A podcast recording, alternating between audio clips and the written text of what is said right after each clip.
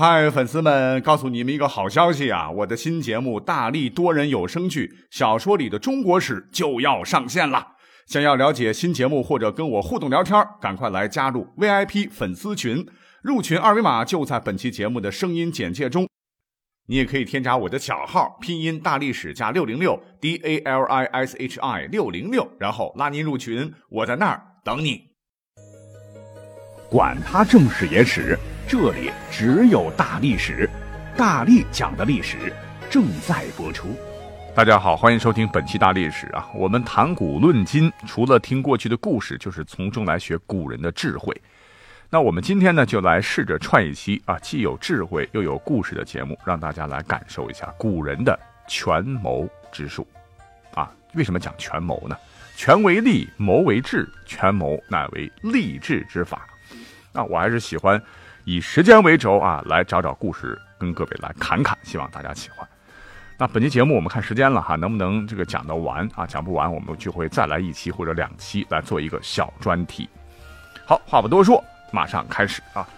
那么现在很多人啊，只要一提到战争这两个字啊，脑海当中就是飞机、大炮了、轮船、坦克、真枪实弹的这个干呐啊。实际上啊，战场啊，它有好多个领域啦。比方说在经济领域。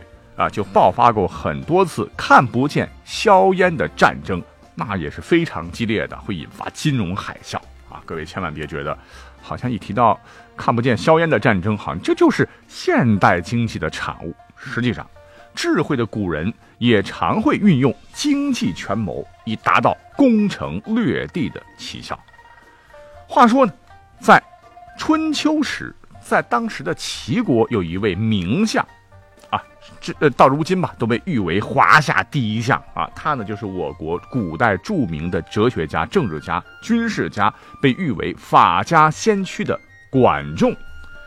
其实他老人家在历史上还有一个经常被我们现在所忽略的一个头衔了，那就是呃春秋时期著名的经济学家。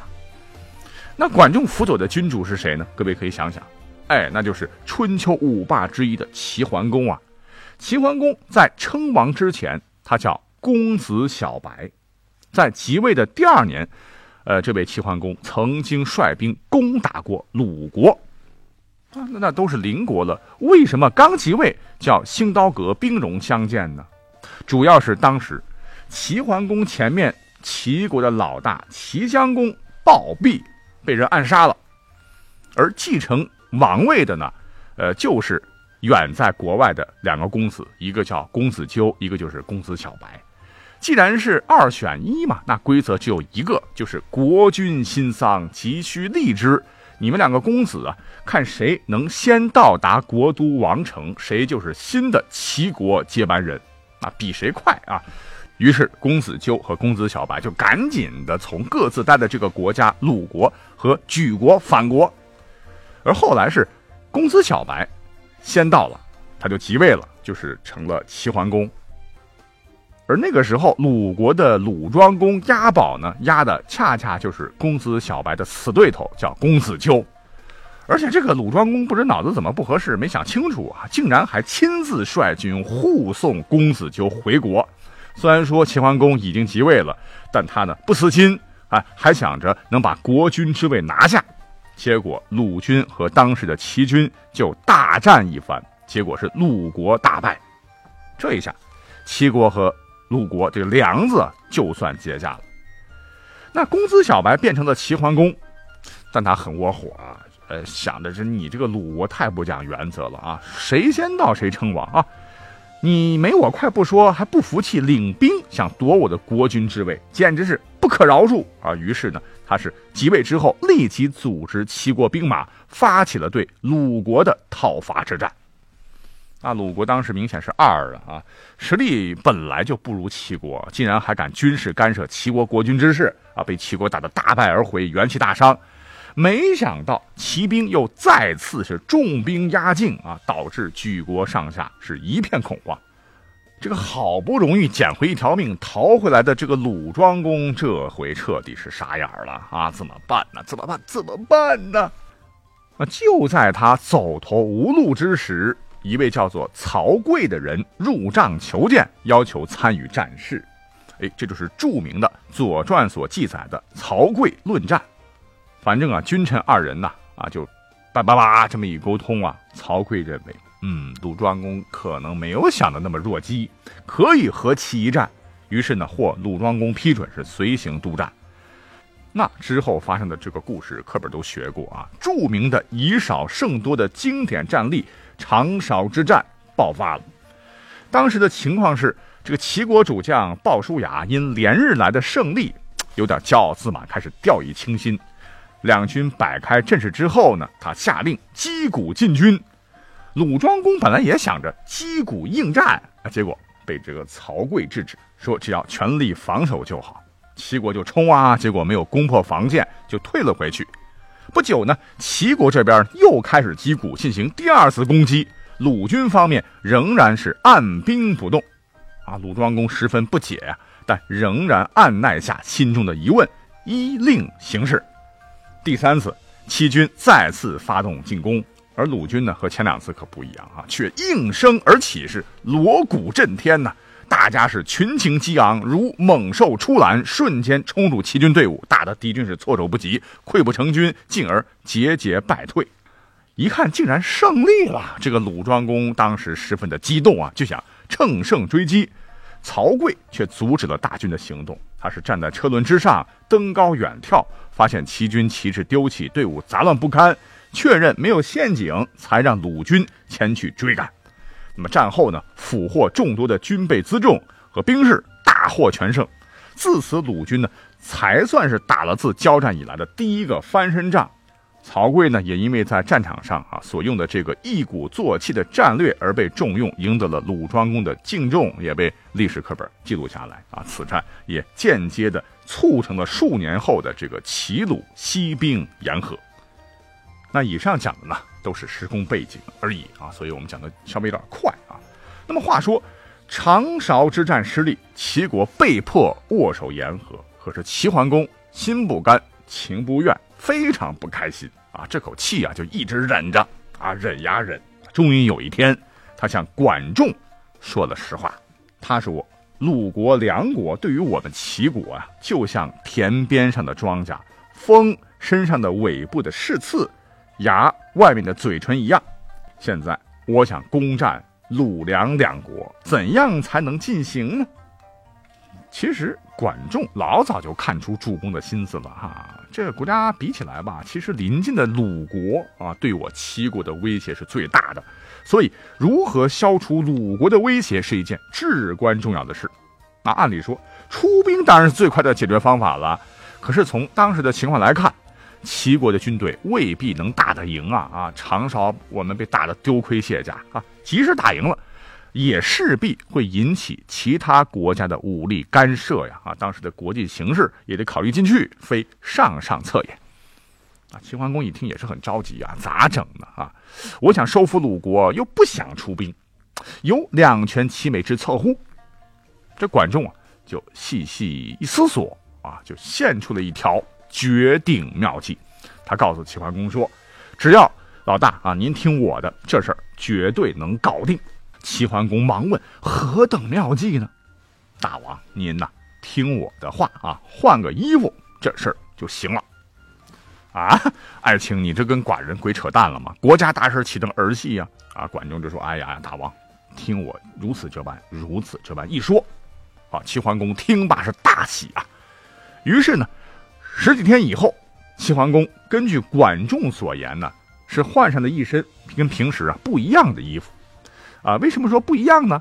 是这种衣服的材料啊，叫做替，用蚕丝或人造丝做经啊，棉纱做尾，制作成的一种面料啊。而这个面料呢，正是鲁国的特产。哎，这还没完，齐桓公竟然还专门下了一道命令，说从今以后不允许我齐国人织替。实际上齐国人本来就不会织这玩意儿啊！大王，呃，竟然喜欢穿替做的衣服。可是替到底是一种怎么样的面料呢？啊，当时齐国上下大家伙都很好奇呀。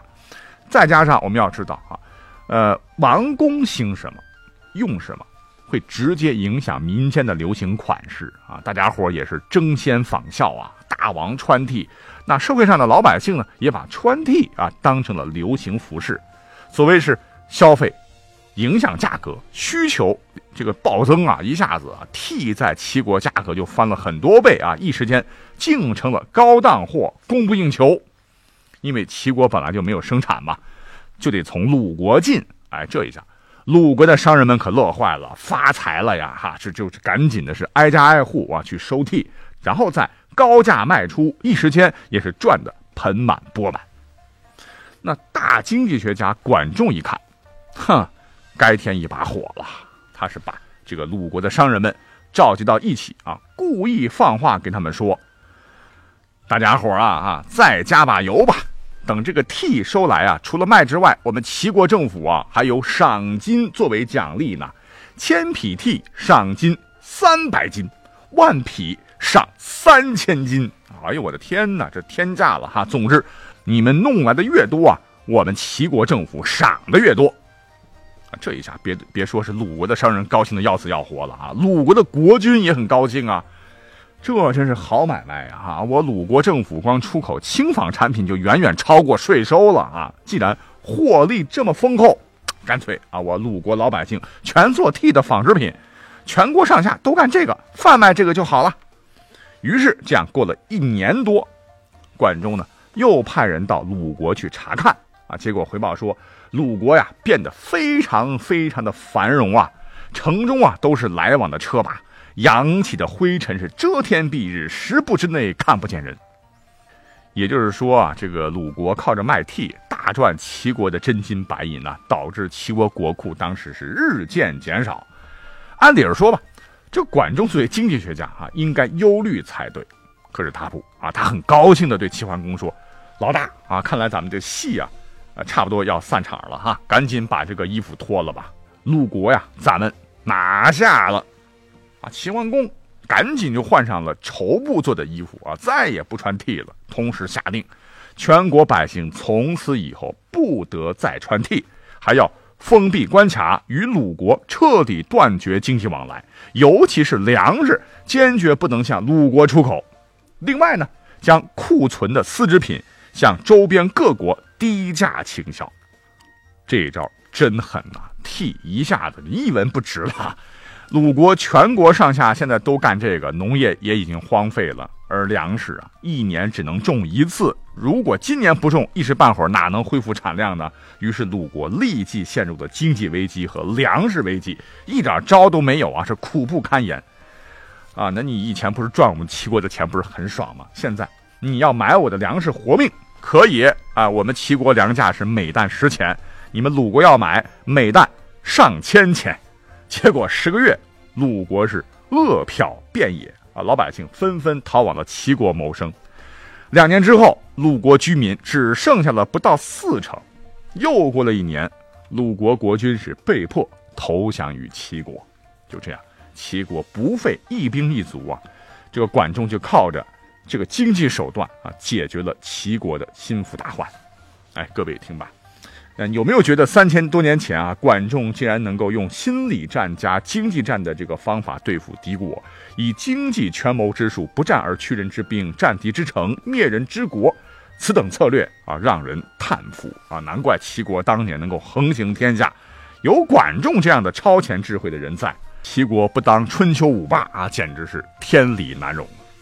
好啊，到这里我们先做一下预报，本来要讲好几个的了啊，政治、经济、军事的都有啊，看来。我们只有把剩下的故事啊，一趟子下期节目再奉献给各位了啊！